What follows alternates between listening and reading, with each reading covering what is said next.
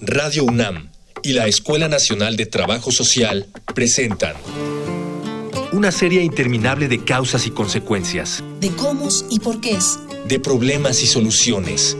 Eso es la vida. Vida cotidiana. Sociedad en movimiento.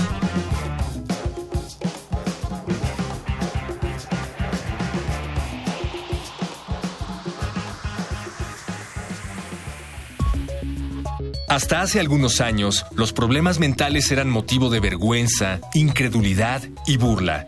Al ser enfermedades cuyos síntomas no son tan evidentes como, por ejemplo, un resfriado o una herida, se le consideraba a todo lo mental como imaginario. Pero padecimientos como el estrés manifestaban terribles secuelas físicas que poco a poco han empezado a relacionarse a distintos padecimientos mentales. Nuestra mente es también parte de nuestro cuerpo y por ello deberíamos atender su salud como atenderíamos cualquier otra enfermedad.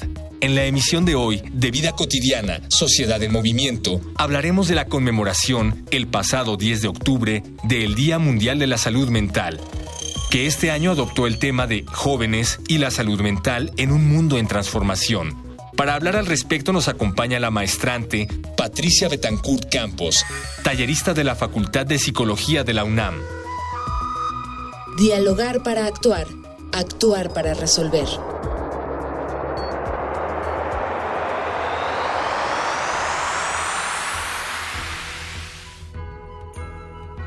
Ya estamos una emisión más de Vida Cotidiana, Sociedad en, Movimiento, un programa de la Escuela Nacional de Trabajo Social. Mi nombre es Gloria Tocunaga. Eh, y vamos a iniciar, vamos a iniciar, compañera. Ah, ¿qué tal? Este, buenas tardes a todas y todos. Soy Ángeles Casillas. Efectivamente, estamos grabando otra emisión más y estamos muy contentas de, pues, de contactarnos con ustedes a través de este medio tan bonito que es la radio.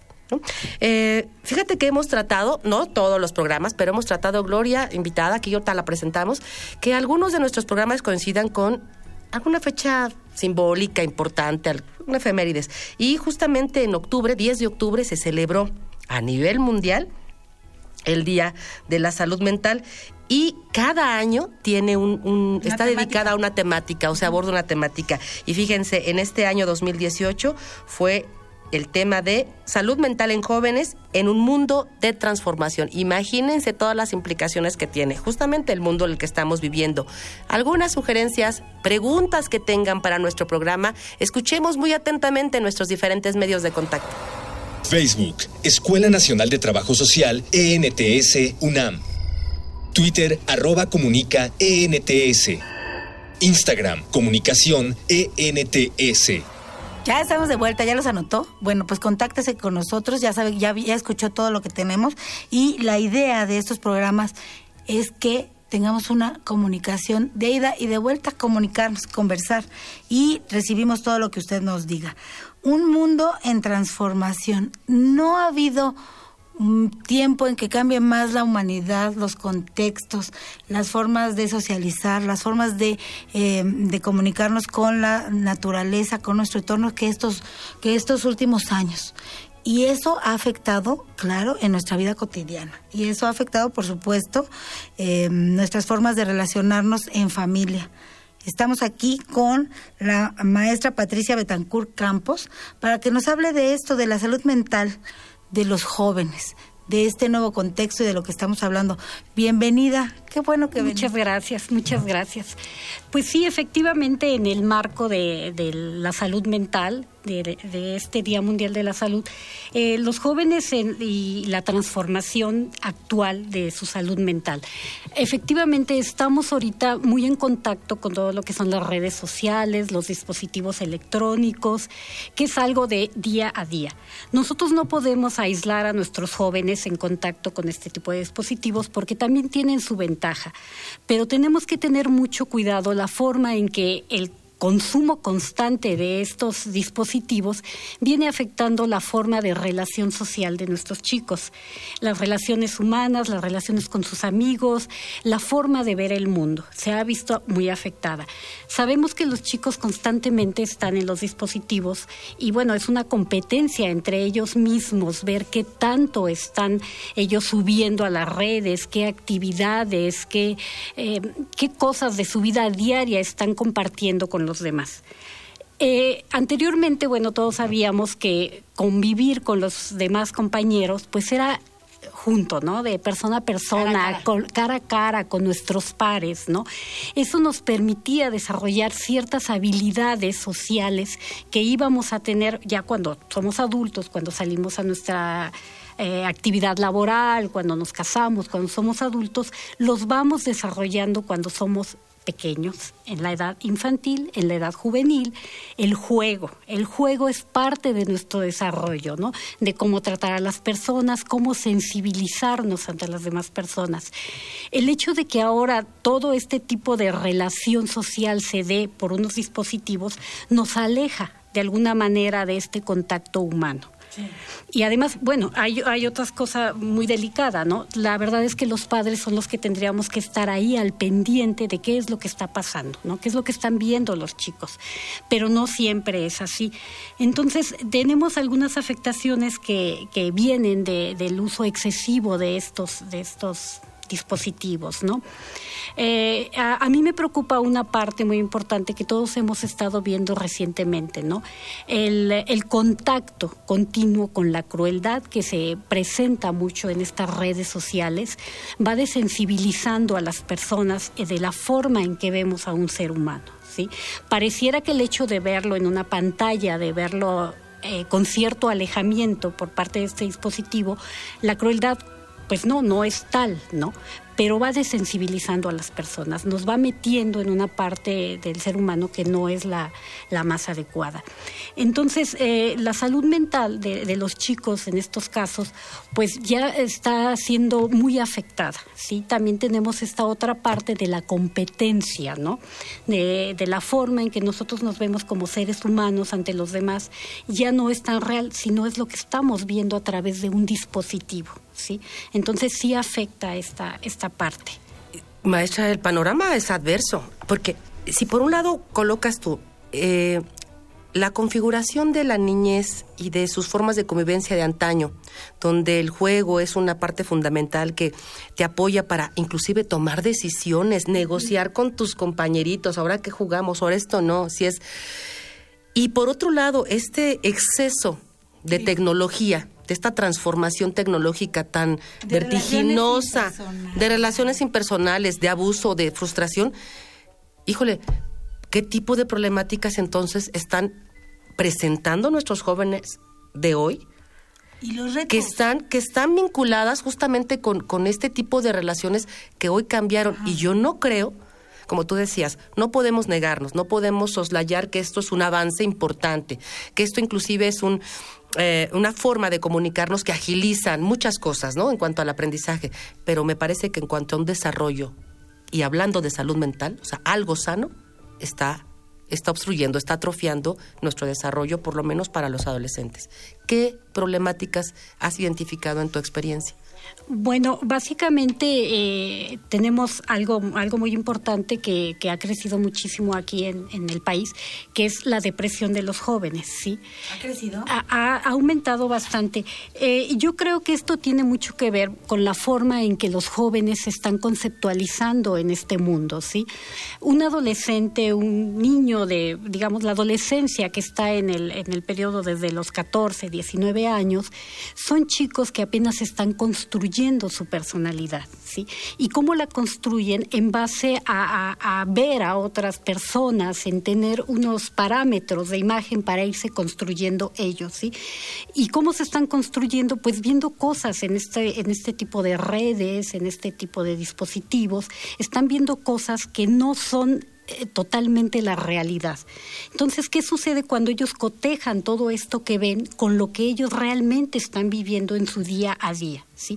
Ellos están sometidos a mucha presión actualmente, ¿sí? Las presiones escolares, tanto de dentro de la escuela como de los mismos padres, ¿no? Que hay una presión de que ellos tengan ciertas calificaciones, cierto desempeño, ¿no? Pero también están sometidos a lo que los demás jóvenes dicen tener o tienen o se presume que deberían de tener, ¿no? Tener cierto estatus, tener cierta belleza, tener ciertas actitudes de liderazgo.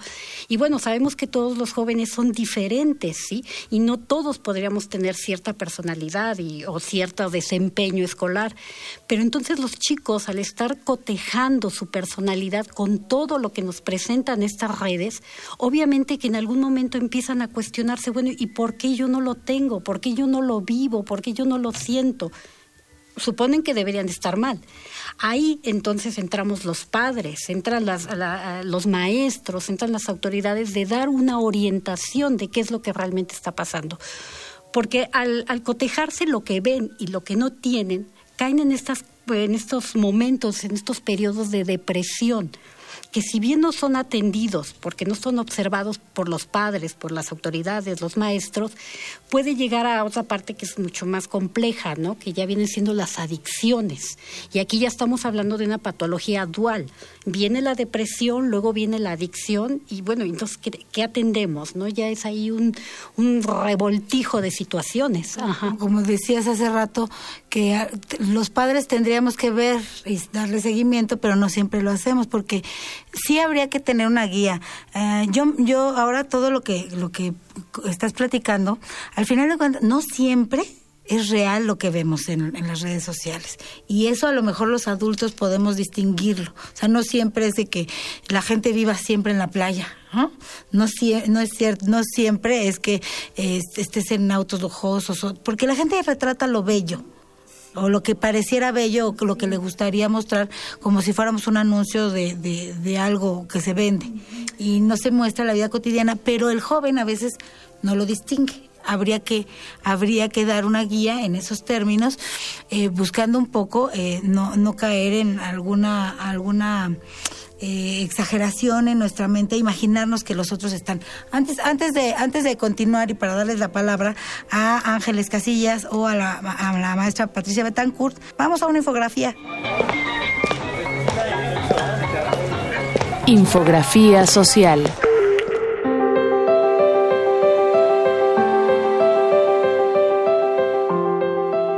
En la escuela aprendimos que parte de los cambios que ocurrían durante la pubertad y la adolescencia era un sentimiento de incomprensión y tristeza provocados por cambios hormonales. Esta idea ayudó a desestimar las emociones de la juventud y por lo tanto su salud mental. No nos dábamos cuenta de que la mitad de las enfermedades mentales empiezan antes de los 14 años. Con respecto a la carga de morbilidad entre adolescentes, la depresión ocupa el tercer lugar y el suicidio se coloca como la segunda causa de muerte entre los 15 y los 29 años. La falta de atención de estos padecimientos puede desembocar en el abuso de drogas y el alcohol, lo que genera aún más problemas que pueden afectar a terceros, desde comportamientos temerarios y peligrosos hasta prácticas sexuales de riesgo.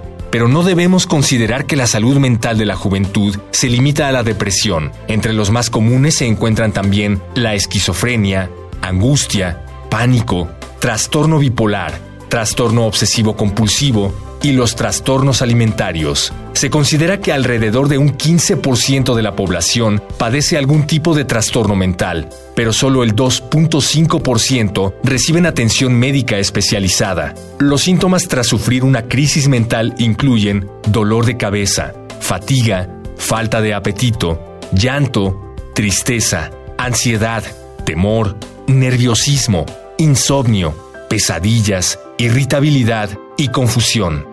Debemos recordar que no es algo que se pasará con alguna distracción o que sanará solo. La asistencia médica es importante, y más aún nuestra conciencia de que es normal cuidar nuestra salud mental.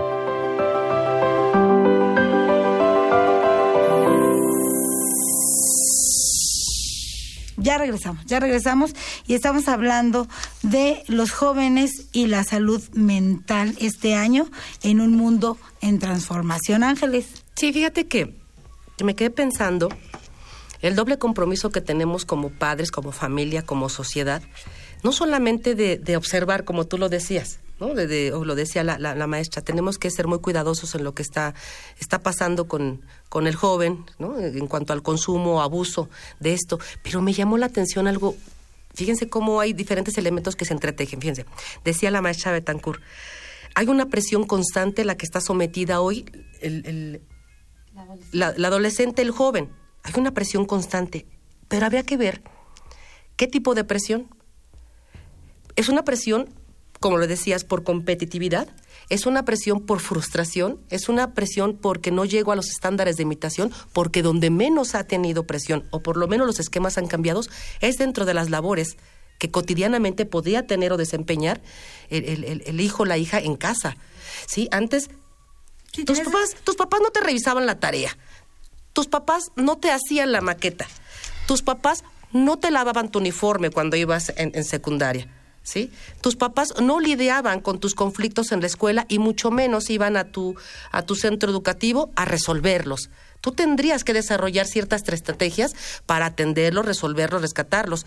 Pero ahora me parece que la presión tiene que ver con, con un comportamiento que entre ellos mismos han generado y donde desde mi punto de vista se han reducido las presiones. Y yo no hablo de presiones, simplemente hablo de eh, tareas que las personas bien pueden desempeñar o la responsabilidad. Es decir, de verdad que mucho de las presiones que, tiene, que tienen nuestros jóvenes de ahora no tienen que ver con lo que en casa se, se, espera, ¿cierto? Ah, ah, maestra Pati, una te pregunto, hablas de la depresión, ¿qué otras, qué, otra, ¿qué otras cosas detectamos?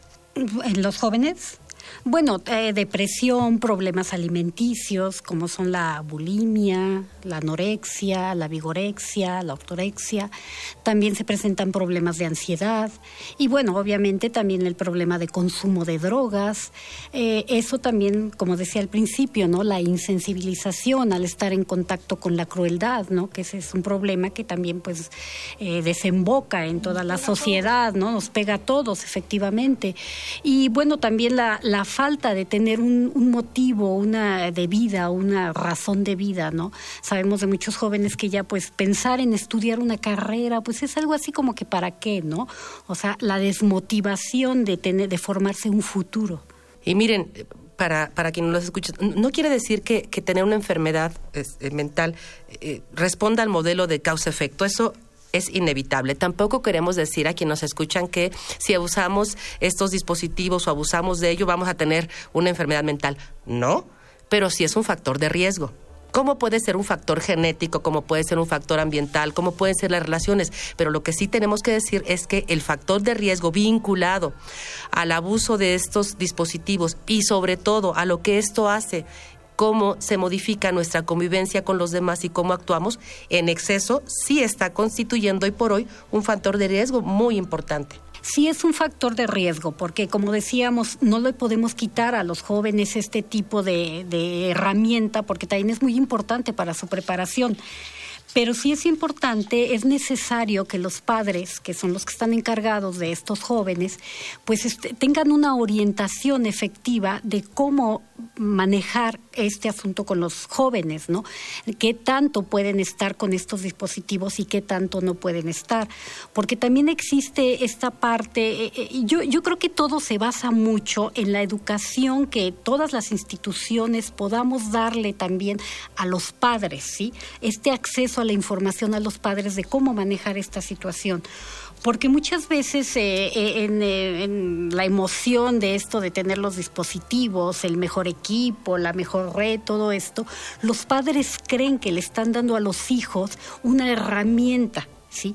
Y bueno, yo no digo que no sea una herramienta, sí lo es una herramienta para toda su preparación, pero no lo es todo. Porque yo he visto, por ejemplo, padres que me dicen en clínica, no, pues es que mi hijo es muy inteligente porque ya se sabe todas las características de las computadoras, ya conoce todas las aplicaciones.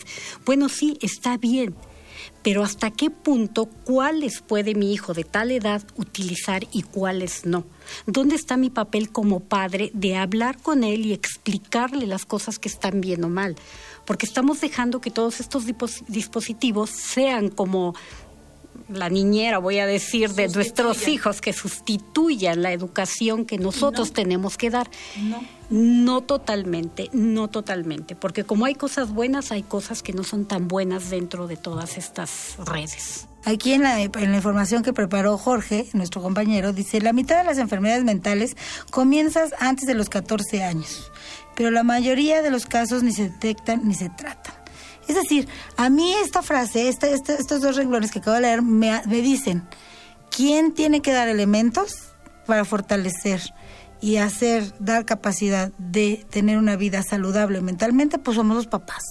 Sí, somos los papás, efectivamente, pero aquí también está la, esta otra parte, ¿no? Los papás no nacemos ya sabiendo ser papás. No. ¿Sí?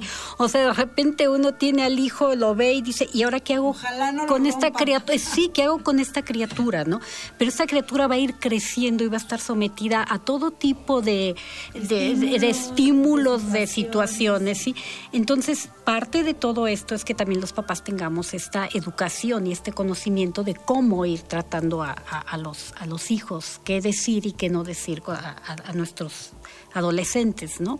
Sí, los, los, los, tiene que ver con la relación padres, hijos, el saber qué son herramientas, por ejemplo, todas las, todo, todo- toda la parte tecnológica y estas nuevas formas de relaciones que nos da, son herramientas, no necesariamente tiene que ser una forma de vida, es como una herramienta más que nos facilitará o nos dará cosas buenas.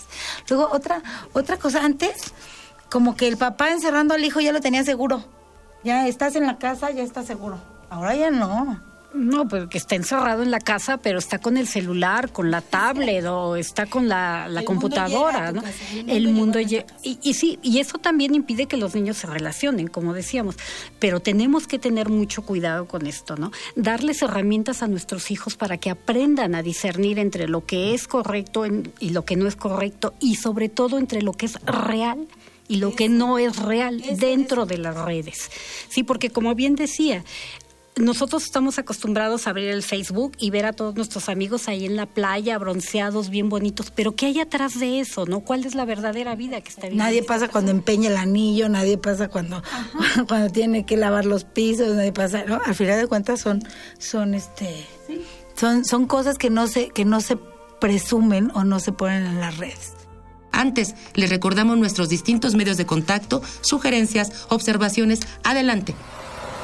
Facebook, Escuela Nacional de Trabajo Social, ENTS, UNAM. Twitter, arroba comunica, ENTS. Instagram, comunicación, ENTS. Y, nosotros queremos aprovechar la experiencia de la maestra Patti, ahora que nos comentaba qué podemos hacer desde casa. No es un papel nada fácil, no es una tarea nada fácil, no hay una formación, eso nos queda claro, pero sí hay programas como estos y hay, hay iniciativas académicas y de todo tipo para poder compartir lo que podemos hacer para, como decía la maestra, comuniquemos, escuchemos, observemos. Desde mi punto de vista, maestra, hay algo, algo importante, es de verdad, no resolvamos todo lo que nuestros niños, adolescentes y jóvenes necesitan resolver por sí mismos. Seguro pueden. Seguro pueden y, se- y seguro tendrán una, una salida y seguro tendrán una solución, porque cuando transiten por una situación difícil, de verdad van a tener los menos recursos para afrontar cualquier situación negativa.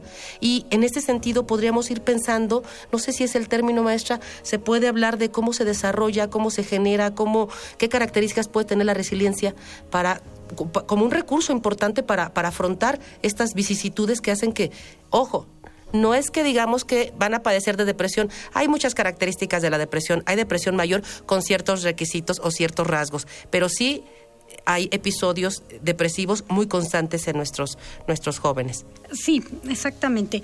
Sí hay diferentes tipos de depresiones y esto, digo, daría tema para programa completo, ¿no? Porque sí es muy importante. Y efectivamente, no siempre nuestros chicos van a caer en este tipo de situaciones, porque no, no se trata efectivamente de alarmar que si ya tienen su tablet van a caer en todo esto, ¿no? Pero lo que sí eh, es importante es que desde casa nosotros les aportemos herramientas a nuestros hijos para afrontarse a este mundo como decíamos, no los vamos a poder aislar de todo lo que está sucediendo. Ellos van a seguir usando los instrumentos, las herramientas de, tecnológicas que existen. Eh, este concepto de la resiliencia es, eh, es algo que se ha propuesto para que las personas eh, vayan desarrollando ciertas actitudes para poder enfrentar ciertos problemas.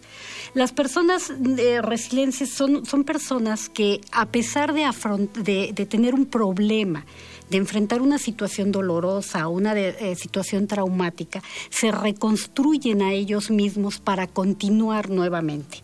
Cuando nosotros nos eh, presentamos, eh, nos enfrentamos a una situación difícil, podemos tomar dos caminos. Podemos tomar el camino de victimizarnos, de sentir que el mundo ya se nos vino encima, que nosotros ya no podemos hacer nada, que es el final de todo. Pero podemos tomar el otro camino, que es decir que esto va a pasar ¿sí? Esto es un evento que está ocurriendo en este momento y que va a poder pasar. Lo voy a vivir, lo voy a sufrir, lo voy a tener que afrontar pero sé perfectamente que después de eso yo voy a seguir siendo la misma persona que va a poder seguir haciendo las cosas que hacía antes. Voy a ser una persona que puedo continuar con mis planes y no por este evento se va a destruir. La resiliencia no es una cosa que no es un, un tema que que llamemos eh, genético, ¿no? o sea, no, no, exacto, no nacemos con ello, ¿no? Sino se desarrolla a partir de la experiencia que nosotros vamos teniendo día con día con nuestros padres, con las personas que, que nos atienden, ¿sí? Si yo estoy con un padre eh, que observo cómo maneja los problemas, cómo los afronta y cómo puede salir adelante, yo voy a ir aprendiendo que existen elementos que, que me van a ayudar para enfrentar un problema. Por eso los padres debemos de estar muy al pendiente la forma en que tratamos a nuestros hijos y la forma en que ante ellos vamos a solucionar un problema. Porque si yo soy un padre o una madre que ante un problema del grado que sea me tiro al suelo a llorar, siento que ya no va a pasar nada, grito y digo que todo está acabado, obviamente que les estamos dando un miedo a, los, a nuestros jóvenes de que ya no se puede hacer nada, de que todo es un problema, de que todo está mal. Pero si yo afronto mi problema con la fuerza de que, bueno, sucedió esto, ¿qué opciones tenemos para seguir? Ahora sí que tenemos el plan A, el plan B, el, plan C. ¿Qué es lo que voy a hacer? Entonces ellos van a poder ir aprendiendo que cuando se tiene un problema no es el fin del mundo. Perdón, perdón. Además hay que hay que reconocer eso es eso es una cosa muy importante de la salud mental y la, el, propósito de este tipo de días que, conmemoran o que llaman la atención sobre una temática específica. Nos atendemos de la gripa, reconocemos que estamos enfermos de, de, de, fiebre, reconocemos y nos atendemos con un médico. Cuando tenemos un problema de salud mental, cuando vemos una depresión, cuando vemos un trastorno alimenticio, cuando no lo atendemos regularmente o lo negamos o no lo queremos ver, tenemos que atendernos, tenemos que ir con especialistas e inmediatamente atenderlos de tal manera que una cosa que inicia puede ser detectada a tiempo como todas las enfermedades y revertirse o tener mejor calidad de vida porque sí afectan en la vida cotidiana o en la vida futura. Sí, efectivamente. Eh, lo, lo, el, mensaje, digamos, del programa, porque como decía la maestra, uy, nos puede llevar un, programa a hablar de depresión y hasta por grupos etarios, ¿no? por ejemplo. Estamos hablando de, salud mental. Sí. Escúchenos, para la gente que está atenta a nuestro programa. No estamos hablando todavía de problemáticas en cuanto a enfermedades psiquiátricas. Ojalá y no se presentaran, pero mucho todavía tenemos que trabajar para promover, para generar, para conocer todos aquellos recursos y estrategias para que se favorezca en nuestro entorno personal y sistema familiar una salud mental, porque con eso vamos a tener estos recursos, como decías, maestra, ¿cierto?, para afrontar una enfermedad que pudiera presentarse. Sí, pero también eh, tendrían que mostrarnos a los padres todas las señales que debemos estar detectando en nuestros adolescentes, en nuestros jóvenes. Hay que ponernos muy, muy listos para detectar señales. Ese sería lo primero. Porque a veces confundimos, y ese yo creo que es un error que decimos, está en la adolescencia, ¿no? O sea, el carácter, los enojos es parte de la adolescencia. Bueno, si bien es cierto que están en un cambio y tienen ciertas eh, cosas que no tenían cuando eran niñitos, pero también hay que estar muy al pendiente en otro tipo de situaciones. Si empiezan a cambiar de amigos, o sea, el tipo de ropa que utilizan, si empiezan a ser un poquito más retraídos, si ya no les gusta lo que les gustaba antes. hay que estar muy al pendiente de los cambios. Pues yo me quedo con eso. El programa se nos queda, nos queda siempre el tiempo nos queda corto, se nos acaba. Agradecemos mucho tu presencia, maestra, eh, maestra Betancourt, me encanta ese apellido. gracias, gracias por estar aquí con nosotros. Pues nada, nos despedimos. Soy Ángeles Casillas. Nos vemos en nuestra siguiente emisión, Gloria. Nuestros agradecimientos como siempre. Como siempre, Miguel Alvarado, Luis Tula, Cindy Pérez, Jorge Herrera, Francisco Mejía, Miguel Arredondo y yo, Gloria Tocunaga. Gracias. Sí, que pasen una excelente tarde. Nos escuchamos el próximo viernes 4 de la tarde. Soy Ángeles Casillas. Monito fin. Gracias. Vida cotidiana es una coproducción entre Radio UNAM y la Escuela Nacional de Trabajo Social.